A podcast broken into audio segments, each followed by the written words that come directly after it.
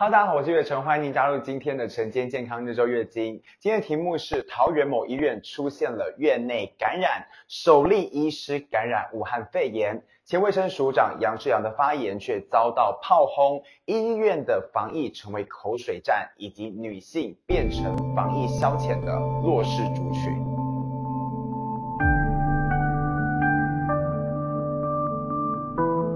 假如我是院长啊。最后再谈他一个职位，就是呃医疗机构管理研究所所长。哦，我第一件事情就是把他 fire 掉。针对杨志良昨天说，假如他是院长，第一件事就是就是要把这名医师开除，有什么样的看法？坦白讲，我无言以对了哈。前卫生署长和现任的卫福部长杠上这样的言论，你买单吗？中央流行疫情指挥中心十二号开记者会宣布，又再度出现了本土病例，而且同时有院内以及社区的感染。案八三八是桃园某医院的医师，疑似是在照顾武汉肺炎病人的时候被传染，而案八三九是同医院的护理师，但似乎是和八三八同住，相处的过程中遭到感染。事件被爆发之前，也是引起一个不小的恐慌。一开始我们只是十一号晚上看到有同业先发稿说，某医院突然帮这个病患转院，也不收治病人。每一个电台同业都非常的紧张。而当时因为还在，而我当天还因为在公司附近卖的很好的那个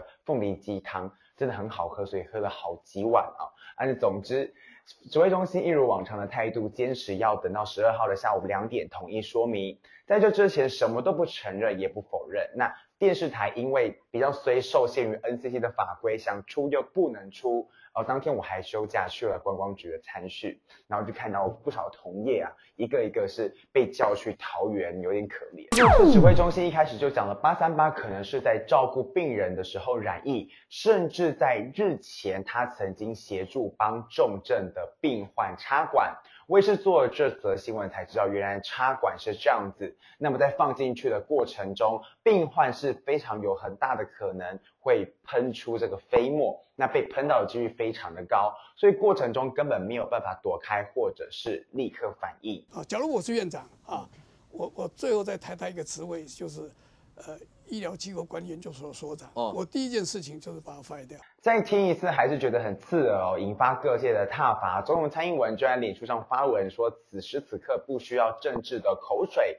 急着要谴责医护人员，更不需要用开除医师这样的风凉话来打击前线士气。全国医师医疗产业工会理事长吴欣岱也就说。就算是做好百分之百的防护，医师还是会些微的受到病毒感染的机会。杨志良本人不是医师，却用想象力在进行评论，然后甚至还说不自己不会插管，就干脆闭嘴吧。我们在事发的隔天也去采访，我们在事发的隔天也去采访了这个胸腔科医师苏一峰，他是非常的愤慨的讲说。讲这种话是非常的没有良心，还好现在音乐的主管机关的首长已经不是杨志良了，他的好朋友同为前卫生署长叶金川还呛他是猪头老杨，这整件事情让杨志良的网络声量一下子就冲上天花板。脸书粉砖声量看政治就指出，十三号到十四号二十四小时之内，即时新闻社群声量，它的就来到百分之五十三点一，负面评论几乎占了全部。也许甩锅可以转一个风 风向，可能会因为某一些议题，然后借这个机会把它转一转。不管怎么样，杨志良持续的被各界炎上，还是坚持己见，就是因为他说，如果自己是院长就开除这个医师，引发众众怒，那他诊断的话有没有道理？为什么这样说？其实大家根本不在乎，这也是现在网络社群模式都是陷入了困境，可能只有看到十秒的片段或是标题就下定论。首先大家不爽的点就是刚刚的这句话。第一，医护在防疫期间是非常的辛苦。我们过过去的半年间也做过非常多辛苦医护的故事，也确实像台湾第一个病人说的，到底有谁是自愿想要生病？另外讲这句话引发众怒的重点，就是也未免太惯老板了吧？台湾的劳动权益已经非常的低落，竟然还讲这样子的话，其实。医师的劳动权益一直都非常的低下，我们只是幻想说他们的月薪非常的高，也的确非常的高啦。但是我们是劳工，加班是有上限的，轮休早晚班有休息时数的限制，很少很早就受到了这个劳基法的规范。但是住院医师一直到二零一九年的九月才被纳纳入劳基法。根据劳动基准法，这个染疫的状况可能会被归类在因公受伤的职灾，而职业灾害劳工保护法在第二十三条指出，除非是职灾之后身心障碍不堪胜任，否则雇主不得终止劳动契约。在受到了职灾的状况下，雇主竟然还想要这样子急着把你解雇，这样的行为也是大众所不能接受的。所以杨志扬就被批评了，带头败坏职场劳动权益保障，就像现在医疗环境败坏四大皆空的原因。确实，大部分的民众是不支持猎巫的。每问一次他染疫的过程去过哪边，其实对他们来说就是一次次的伤害。就像是被性侵的受害者，如果他每一次都坐在法庭，必须详述整个过程，其实我们无法想象的，那是一个非常痛苦的折磨。不过不该猎巫，但是防疫的 SOP，我认为是可以检讨的。杨志良讲的那句话真的是令人觉得很糟糕，但是他有提到了一点。同样也是防疫学会理事长提出的一个警告，他说这名医师他在四号、五号的时候照顾患者，八号就开始出现了咳嗽、发烧的症状，九号甚至去过这个星巴克、五金行，十号则是回到医院照顾病人，但是十一号确诊，专家就示警，这样和 SOP 不符，因为医师如果照顾新冠疫情的病人出现症状，就不应该再回去看病人。不过，也许那个当下是状况是什么，我们不呃不得而知。现在也没有必要再去回溯说他为什么这样做。呃，只要帮他们这样，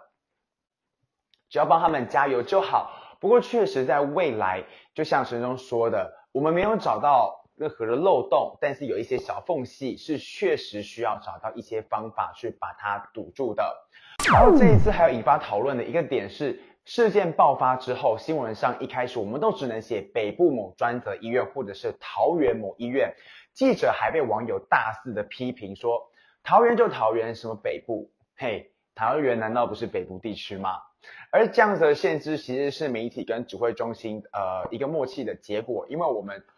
不能公开的直接把这样子的。呃，哪一间医院写出来，就像他们讲的，让全世界的人都知道这是哪一家医院出现了院内感染，其实对防疫上是没有任何的帮助了，只是助长猎巫的企业。如果你一边骂杨志良，然后一边骂写我们写北部北部，那其实你跟你讨厌的人没有差很多。同时，另一个值得探讨的就是染疫医护本身是男女朋友，那你有发现其中网友对他们的态度的差异是什么吗？现在指挥中心都仰赖社群网站，就是他们 YouTube 的直播，或者是他们的专业去传递这个疫情的讯息。我们可以看到留言板或者是 PTT，很多人颇有高见哦，或者是对当事人有很严重的道德审查。像这一次 PTT 竟然出现了这样子的言论，说医师在医院插管回家插女友的这样子的歧视性留言。如果性别角色反过来，还会有一样的说法吗？这背后隐藏的是强烈的父权结构和厌女情结，要求女性只能在生小孩的状况下才能发生性关系或是亲密关系，更何况他们两个有没有发生，跟你其实没有关系。留言暗示的是，因为和另外一半有亲密关系，才会害国家社会陷入有染疫的风险之中。同时，我们回顾看一下上一次纽西兰籍机师染疫的事件，那么